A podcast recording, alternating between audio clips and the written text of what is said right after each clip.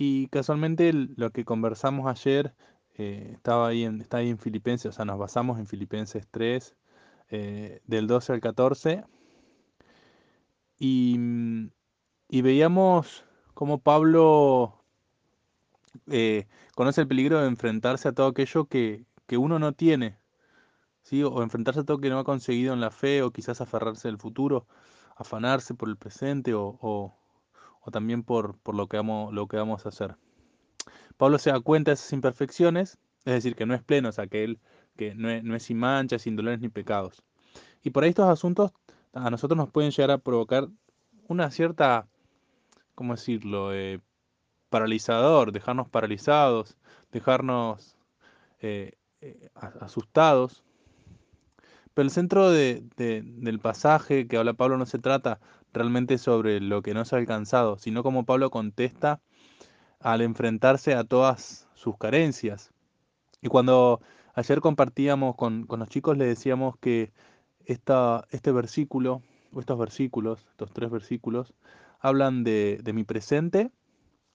Fíjense que Pablo dice, no es que lo haya conseguido todo.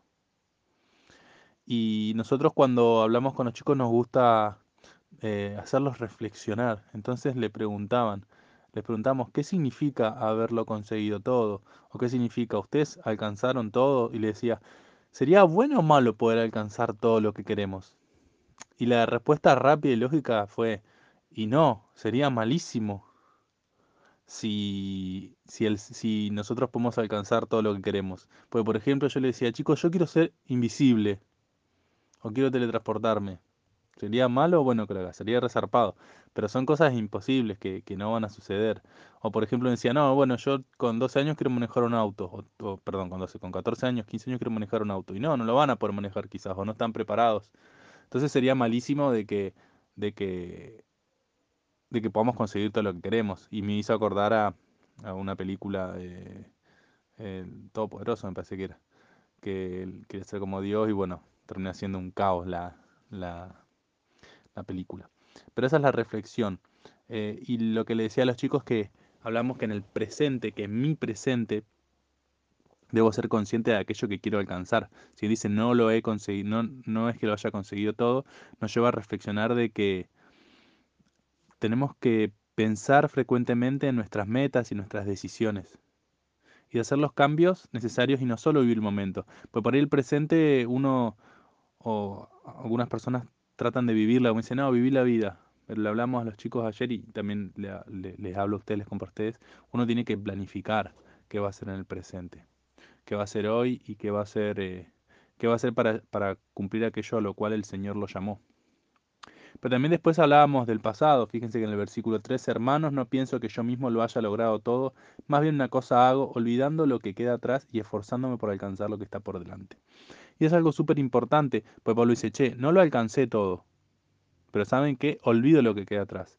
Porque, ¿qué puede pasar si no nos olvidamos de lo que queda atrás?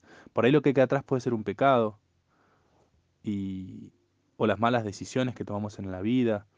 Y si nos quedamos aferrados a eso, muchas veces eso nos produce un estancamiento, nos produce una depresión, nos, produ nos produce tristeza. Yo conozco mucha gente de que se queda anclada o, o queda, sí, anclada o atascada en un hecho que le sucedió hace 50 años o 20 años o 30 años y no logra avanzar y eso le produce eh, estar atascada en el pasado y no perdonarlo. O si no, otra cosa es no aferrarse a los logros. No, porque yo hace cinco años me acuerdo que hice tal o cual cosa.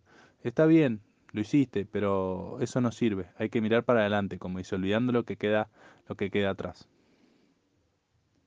Y por último, en el versículo 14, fíjense que dice, sigo avanzando hacia la meta para ganar el premio que Dios ofrece mediante el llamamiento celestial en Cristo Jesús.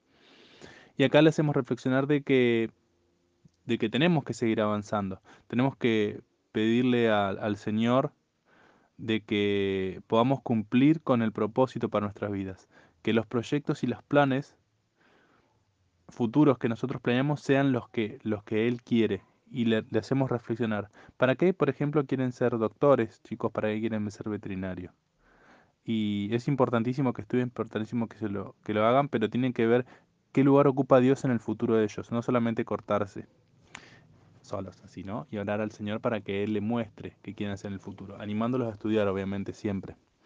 Y, mm, y una pregunta que dejamos para que reflexionen, y también se las voy a dejar a ustedes, eh, que serían, ¿cómo se ven ustedes dentro de cinco años? Que lo piensen, que lo noten, y qué pasos o qué tienen que hacer para llegar allá.